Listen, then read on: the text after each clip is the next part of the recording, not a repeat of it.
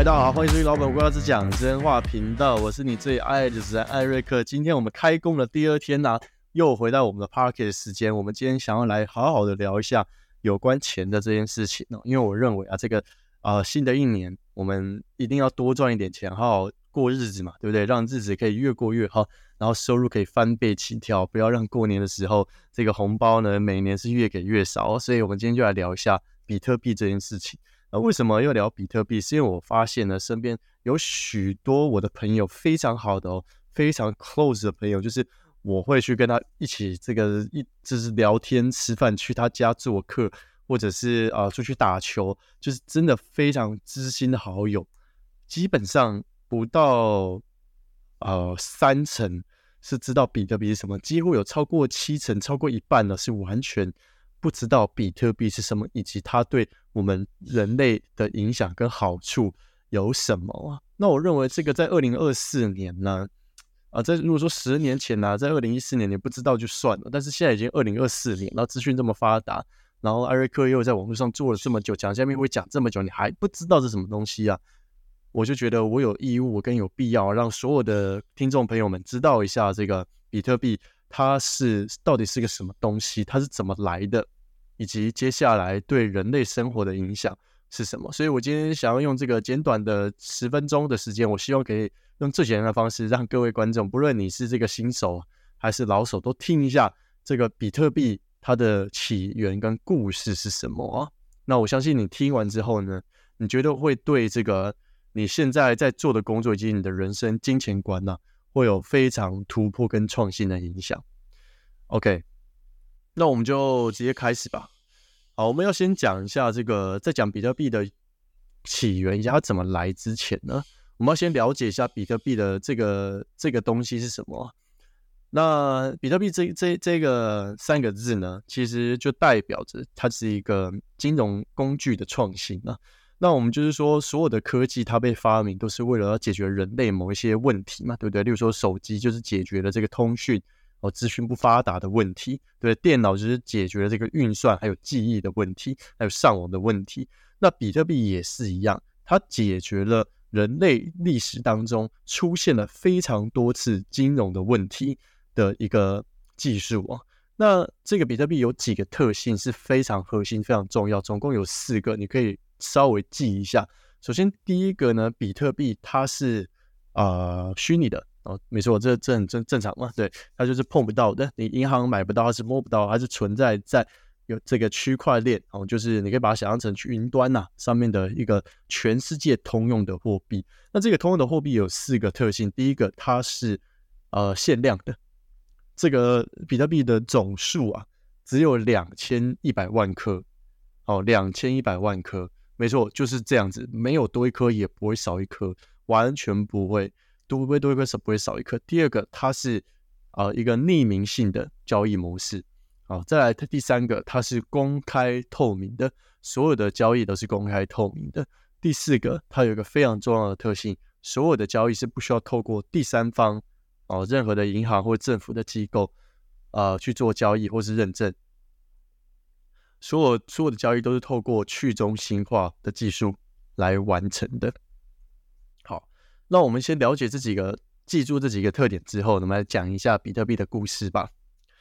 好，那我想要用这个，因为我老实说，呃，我并不是一个，并不是一个非常非常会讲故事的人啊，但是我尽量啊，依照我的认知，还有我这个几年三四年来的观察哦，来来，那就是这个小小的眼界呢，对这个世界的观察，来跟大家分享一下比特币的起源是什么。OK，那我还依稀的记得啊，就是不知道各位有没有经历过这个二零零八年的金融海啸。那我还记得在当年我还是一个小学生吧，我记得反正很小啦，非常小，我几乎现在没有什么记忆的。有一天呢，就是我回家之后呢，这个我发现，诶，我爸怎么突然扛着好几袋的纸箱回家？然后后来才发现，哦，原来是因为他在他科技业的工作没了，就被裁员了。那不知道各位有没有经历过类似的事情？然后我还记得当时候呢，我们政府就是马马总统、马英九总统在执政的时期，当时候二零零八年金融海啸，台湾是有发行这个呃那个什么振兴券嘛，好像一个人是三千六百块左右吧，还是多少钱？总之我记得那时候有呃类似纸，就是那种 coupons，你可以拿去消费的消费券哦。那我当时候呢，我我什么都不知道嘛，还是一个小朋友，我只记得哦，当时我拿着消费券，一个人三千六百块，诶，好像还不错诶。然后那时候过年玩呢，我们我妈妈就带我们家啊三个小朋友，哦，我们就去大润发买了，用这个消费券买了一台 We，啊，就小时候很流行那个 We，然后就买了回家玩，然后就玩的很开心哦。那回头看十几年过去，长大之后呢，我发现哦，原来呢，这个 好像这件事情，呃，这个虽然玩 We 很快乐啊，但是发生这件事情好像有点 有点严重啊。哦，除了这个我爸失业以外呢，最严重的程度呢是原哦，原来是全世界有金融危机啊！哦，实在是不知天高地厚的一个小朋友，就是这么天真的这样长大，也没有想太多。OK。那所有的所有的起源呢，都要从这个二零零八年这件事情来讲起哦。这个当时候呢，呃，在美国发生了一个很严重的金融危机，叫做次贷危机。这个相信你如果成年，你一定多少有听过。那当时候具体发生什么事情，我就不细讲。简单来说，就是美国的政府乱搞了一些呃一些包装型的的股票跟证券，还有房地产的呃证券，就销售给很多。呃，例如说没有办法还债的人，让他们也可以买房子，就是把买房子的呃门槛降低，然后贷款的的这个门槛降低，他们也不评估你能不能还出钱来，就一直把钱借出去，让大家疯狂买房子。然后后来呢，发现哎，这些人哇，真的还不起钱呢，哇，还不起这个我们借出去的钱，然后哎，银行就没有收入了，然后这个账上一堆呆账，然后后来就导致这个连环爆，美国房地产。就整个大跳水，所有人都开始贱价抛售自己的资产，没有人要买房子，房子大特价，然后银行也没有收入，所以导致银行呢没有钱，然后雷曼兄弟就宣布倒闭，还有好几家的银行都接连被连累，尤其美美国政府也也必须要不得不出面哦，就是印制大量的钞票，把这个银行的体系抢救回来，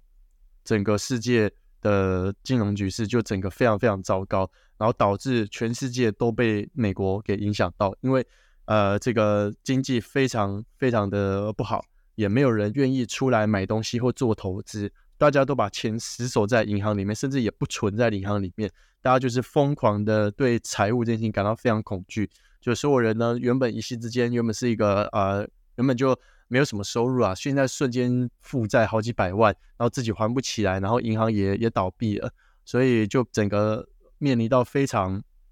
绝望的一段时期啊，这个是我回顾历史啊，看电影才体会到的。那这件事情呢，就是到底为什么会发生呢？我们要先了解一下，现在我们这个金融世界到底是怎么样的一回事哦。呃，手上首先你要各位想一下，你手上你家里拿到的压岁钱，或者你给出的每一份压岁钱，一千块也好，一百块、五百块也好。你有没有想过，这手上的一千块、一百块，它是从哪里来的呢？啊，很简单，就说哦，政府印的嘛，这个呃，台湾银行呢去换的嘛，政府发的嘛，对不对？好，就是这么简单的问题啊，相信大家都知道。可是你有没有想过，这个一百块的价值是谁给的呢？如果你拿这个一百块去日本，日本人会承认这个是一百块日币吗？等值一百块？台币的日币吗？他会这样觉得吗？你去美国，大家会认你这个一百块吗？那我相信答案是否定的。那为什么我们现在有办法在台湾中华民国使用这样子没完全没有任何的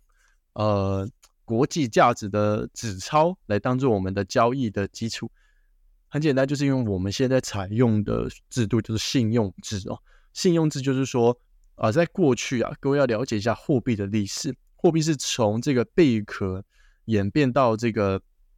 呃，从以物易物，对不起，从以物易物，然后演变到后来有贝壳，然后贝壳因为那个海边太太多贝壳了嘛，对不对？导致呢这个贝壳到后来就没有什么价值，所以大家都说哦，好吧，哎，我们现在我们要制定啊，就是呃，我们有中央化的货币哦，所以各位你不能再去海边捡贝壳来买东西啊，啊，不行哦，你现在要用我们国家的货币。才可以才可以做买卖哦。那你要怎么样得到我们国家的货币呢？很简单，你要么呢就是做一个官员哦。这个我们从中国历史就可以知道，这个唐朝啊，哦，隋朝啊，当时候就有他们的纸币啊、铜币啊、硬币啊，哦，当时就大量的印制啊这些钱币，然后人民透过这个考试哦、官举，或是你你从商商人啊，反正呢就是从中央会流出他们印制的货币到人民中间，那导致这样子的呃货币系统有办法被被政府。的数呃数量啊，可以被政府给控管，对不对？你有多少印了多少钱，你就是国家有多少钱嘛。然后呢，你那个国家有多少个硬币，就多少个硬币嘛。所以你不管啊，这个你工作多工作少，它的它的总量就是可以被控制住的，对听起来是一个非常完美的货币系统，但是后来呢，发生了非常严重的问题啊，就是呃，这个每个随着时代的演变呢，每个国家都开始用不同的货币。对不对？就就没有办法有一个统一的一个制度，然后没有办法，就是说，哎，你你如果是中国哈，你中国一块钱等于我台台币多少钱啊？这个能不能互通？导致现在没有办法，就是中间没有办法有一个呃当做标准的一个中间值。那后来呢？因为有很多战争的原因啊，反正就是美国透过了这个战争啊，取得了世界的统一权。啊，用他他用他的美金统一了全世界的货币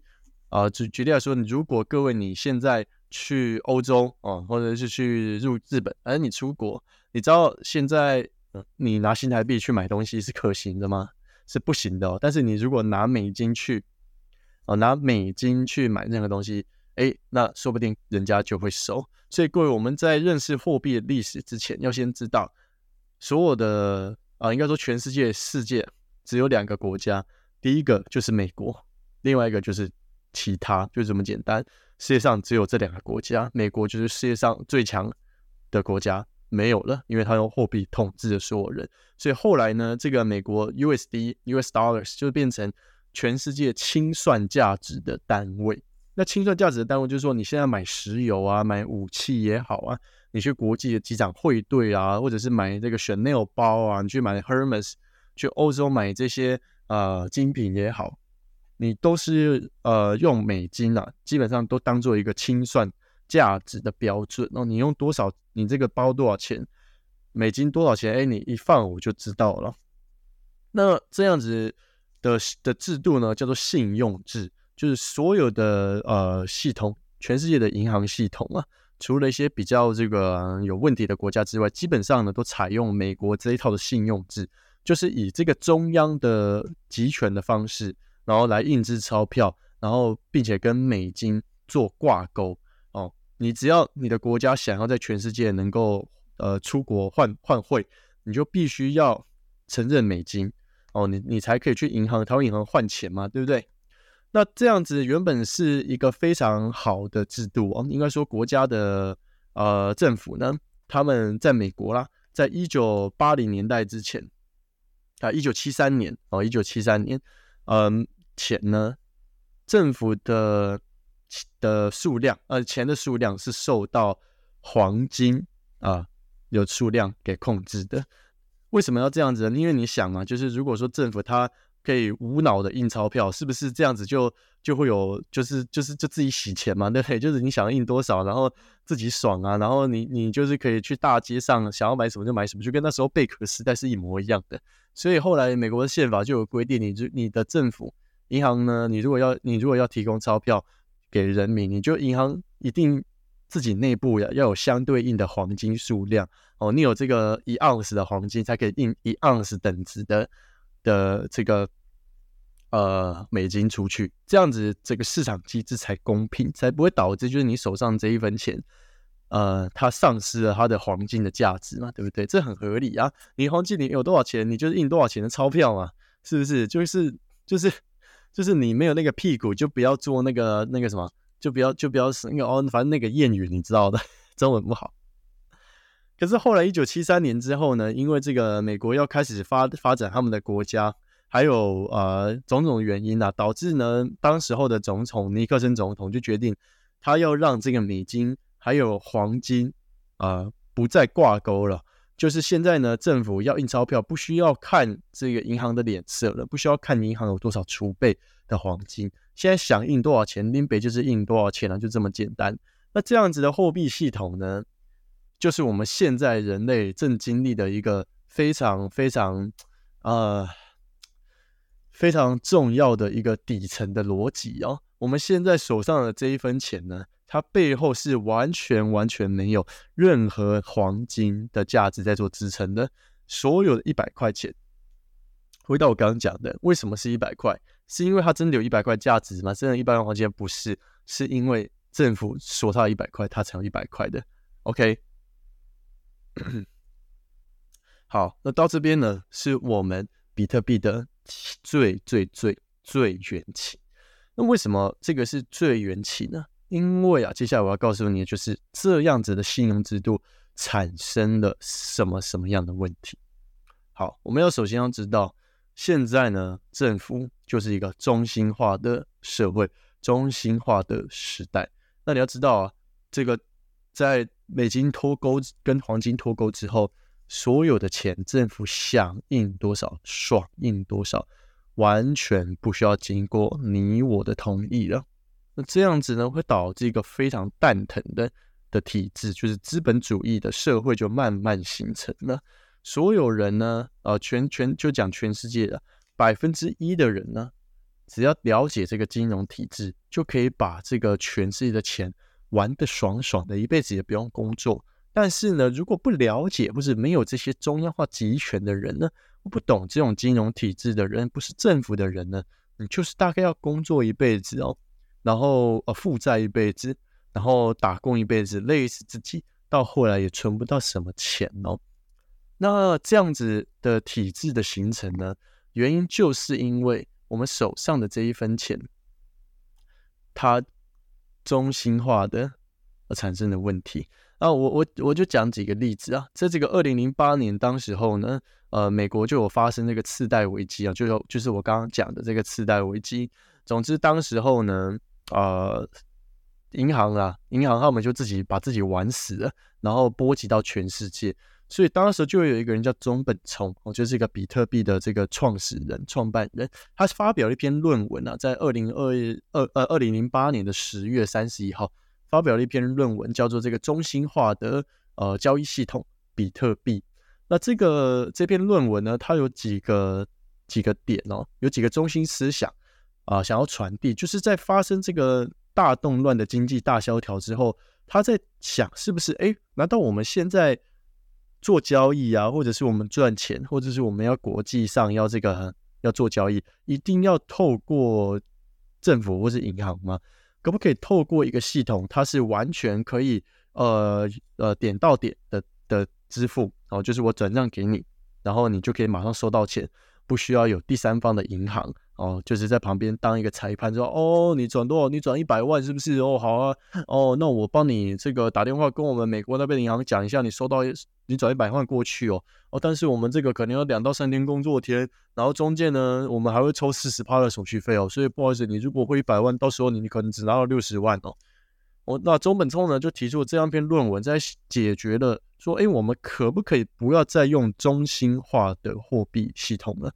我们用这个，就回到到最一开始，我们人类买卖东西哦，就是用这种以物易物、面交的方式就好了。就是你手上你有这个十个十只十只公鸡哦，你就拿十只公鸡来给我。那你手上如果有两只绵羊想要跟我换，那我就用两只绵羊跟你换十只公鸡嘛。我们不要就是用这个两只绵羊，然后呢，我们还要换这个一块美金，一块美金又要再换两你的十只鸡。我们不要让这个中央政府的货币来来介入我们的交易模式嘛？哦，总之呢，比特币的中心理念呢就这样诞生了。那当时候呢，这样子的论文发表出来啊，事实上是没有什么人太多人注意到的。直到现在，大多数人其实也还不太了解啊这篇论文，甚至看过的也寥寥无几哦。那为什么比特币能够解决中心化的政府集权货币的问题呢？很简单。因为你想一件事情，比特币我刚刚一开始说了，它的总量是怎么样？它总量是有限的，它是两千一百万颗，它不会多一颗，也不会少一颗，这是第一个。所以任何在这个技术上面的的币种哦，它它它不会有通膨的问题，它不会有随着时间过去越来越贬值，越来越没价值，或者是政府可以在后面有一把手在控制呃量的问题哦。那这个就解决了这个政府不透明性啊，没有办法透明性的呃非常重要的一个技术，这是第一个。然后再第二个，这个这这个在交易的时候啊，就是在转账的时候，在买东西的时候，各位你知道，嗯，你就是在转账的时候，在虾皮买东西。最怕遇到的是什么吗？简单来说，就是你汇款过去之后，然后对方怎么样？对方就跑了嘛，对不对？对方就诈骗了你嘛，对不对？对方啊拿了钱没给你东西嘛，是不是？那这个在网络时代没办法啊，对不对？就是你你买东西本来就是有风险啊，那对方要不要把货给你，其实要就要看他的良心，还有他有没有这个呃，反正他如果不怕犯法，他基本上就可以容易把你的钱诈骗走。那这中间呢，就有一个保护你不被诈骗的机制，就是什么？就是银行啊，银行就是你转钱过去，对不对？你转账给任何的买家、卖家也好，转账给你的家人，都会有一笔金流在你的银行上面写哦，这笔钱你汇过去一百块、一千块，对不对？它就是一百块、一千块，然后对方有收到了，就是一百块、一千块，就从银行的后台多了这个数字到人家的户头里面，那这样子就可以保护你啊，对不对？你就有一个做账的记录，说哦，我有这笔记录。然后我确实有这样的交易行为发生，但是有一个问题就是，哎，你如果被诈骗，请问银行有办法有办法帮你拿把钱拿回来吗？基本上是很难，他只能帮你做到这个记录哦，做记录的这件事情。所以呢，这样子的系统就有另另外一个问题，就是所有的这个呃所有的买卖啊，基本上逃脱离不了银行啊，脱离不了这个中心，我们一定要仰赖政府。的法律，或者是一定要仰赖银行的系统才可以完成转账这件事情。所以，如果你要在国际上啊要做买卖啊，尤其是大笔的买土地啊这些之类的，最容易发生的就是你转钱过去，然后人家拿了钱就跑掉，然后国际上也没有人帮你处理。所以，比特币又可以解决，比特币它的它的技术可以解决这个问题。那要怎么做呢？简单来说，它透过一个这个电脑，哦，要怎么样解决这个中心化问题？就是现在呢。如果你手上有一百万，你去买比特币哦，你就全部拿去买比特币。要怎么买？这个我们之后再讲。你就拿去买比特币，然后你买比特币之后，从台湾你要转到美国，要怎么做？很简单，就在美国开一个加密货币账户，然后你从 A，然后就台湾这个 A 账户转到你美国的比特币 B 账户，用比特币转，大概不到三分钟，一百万等值的比特币就这样过去了。完全不太，完全不用需要透过任何银行、政府或是呃中心化的机构去认证这件事情，不需要被抽超级高额的手续费，因为这个是非常少人知道的，真的。因为我有朋友，他们家这个好几亿万资产的，然后他们的这个亲戚要把这个家产留给儿儿女，就遇到这个遗产税的问题，他们永远都不知道到底要怎么把这个钱分给小孩子。那很简单，用加密货币就可以避免掉缴税。啊，或者是这个转账的问题，那为什么可以办法有办法解决？因为现在呢，加密货币比特币这个技术，它不再是透过这个信任制，哦，不太不再信任任何这个第三方机构，而是又透过这个电脑加密的技术来完成所有的交易认证的，所以不会有中间这个人工的问题，也不会有这个印钞票的问题，也不会有这个呃。乱呃，银行里专盗你钱的问题，也不会有这个抽税、抽手续费过高的问题，也不会有任何洗钱的问题。它就是回到最一开始，用比特币就是可以解决不呃点到点的支付，而且所有的交易都是公开透明，用加密货币的技术认证的。所以，除非啦，除非你真的转错了账户，转错了账户，不然呢，你被骗的几率是非常非常小的，非常非常小的。好，那。我们再来讲呢，这个这个比特币哦，它的缘起啊，简单来说，这样子的一个交易技术呢，哦，总量有限，然后去中心化，不透过银行，然后又公开透明，并且每一笔交易都是有匿名的一个特性哦，不再透过这个第三方机构信任，用透过电脑技术就可以让我们的钱得到了它保存价值的地方，那这个就是比特币。它诞生的原因哦，那我就讲一些这个理论，理论讲的可能比较多啦，我们就讲一些比较实际的案例好了。我们今天二零二一年呢，二零二四年我们到底跟我们有什么直接的关系？呃，其实跟你非常有非常有重非常重要的关系啊。听到这边，那这个不知道各位在去呃前几年疫情的时候，嗯，你有没有关注到有件事情，就是在在拜登哦，当时候疫情大大爆发，然后所有的工作人员哦，所有的这个上班族都不能去上班，政府也没有办法到实体。呃的办公室去工作等等之类的，那在美国也是一样哦，尤其美国的经济都非常非常糟糕啊。当时基本上呢，有百分之八十的人是不能上班的哦，基本上都没有收入。那美国呢，他们这个消费这么高的族群，就一没有钱，没有工作，那要怎么办呢？当时候拜登总统上任的时候，就在二零二一年的时候，啊，当时候大家关在家里，他就印了哦，通过这个国会的认证，就印了。一点九亿哦，一点九万亿的美金，一点九万亿的美美金啊，就是一点九兆的美金。那这个数字是什么概念呢？就是 现在全世界的人只有七十呃八十亿的人口，对不对？八十亿的人口，呃，如果每个人缴缴上缴一百块，还不够这个。还不够一点九万亿啊！全世界人交是一百块都没有这拜登政府在一年之内呢印的这个这个这个钱还多。好，那这个印了钱之后呢，他就他就政府就要求啊，这个每个每个县市呢都要发发钱给每个美国的家庭，直接发现金补助。当时最高啊，每一个人哦，你只要是美国公民。你就可以每个月至少领到一万四一千四一千四百块美金，一千四百块美金哦，是相对相当于今天就大概是五万块台币啦。所以呢，你如果你家有五个人呢，你什么都事情都不用做，五五二十五，你就是每个月就净赚二十五万的美台币，就这么爽，就这么爽，就超级爽的啦。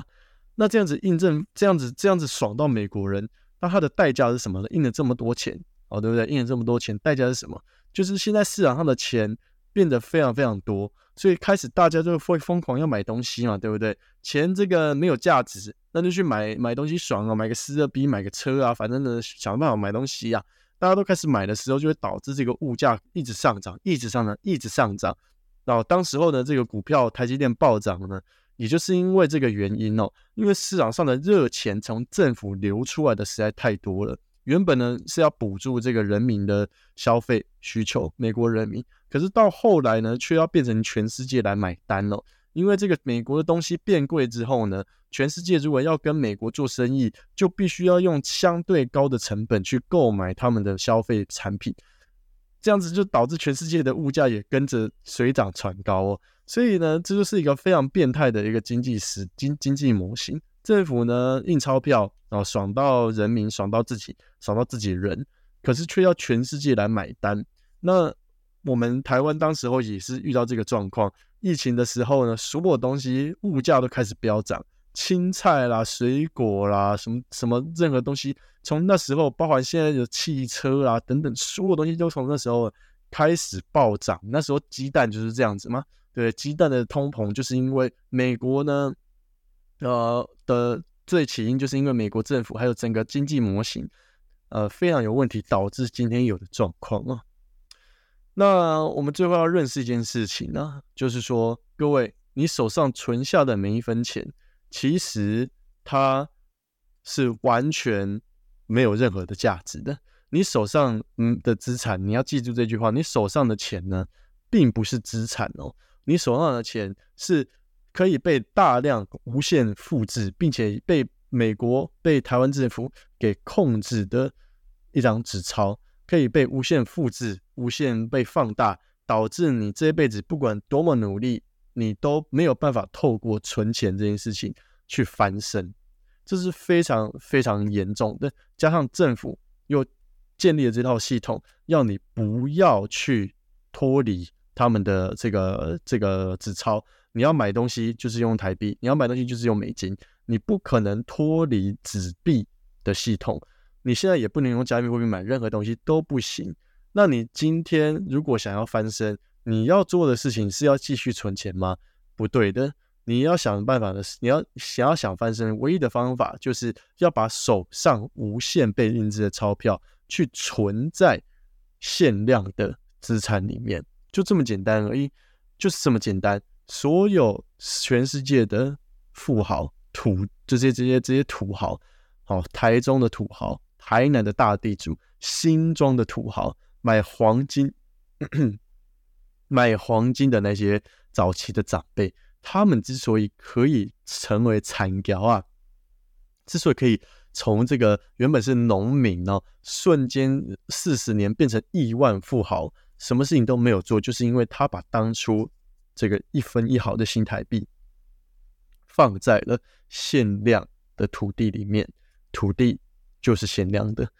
所以随着时间过去，自然就会增值。那今天你土地你买得到吗？你已经玩人家四十年了，就跟我一样嘛。现在呢，唯一能够让你有机会翻身的，就是去啊了解这个比特币哦，这个全新的金融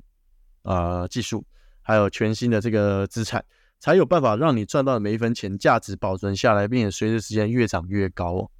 那今天其实讲的有点多啊，这个我可能会呃稍微拆拆解一下。那如果呢你有哪一部分没听懂啊，可以再回去复习。结语来说，就是加密货币呢这件事情，它其实就是解决人类啊通膨中心化的问题。这个我们手上的货币呢是完全没有任何价值的。那加密货币呢，它是可以解决通膨问题。在第二个，有政府的地方，它就是有弊有弊端的存在的；有银行的地方，就是有人的地方，就是会有潜在的问题、有风险存在的。不论它的风险多低，它就是有风险存在，所以没有任何一个地方是安全的。直到加密货币这个技术被发明之后，第三方的认证哦，就是不需要、不需要、不需要第三方的认证的，所以全世界的人都可以透过去中心化的方式来做交易。那哎，银行呢，就不是我们唯一的选择了。那这个是接下来一定一定是人类历史当中最被需要的一个金融技术哦，这个。我们已经证实了，在十天前我录这个 podcast 到现在啊，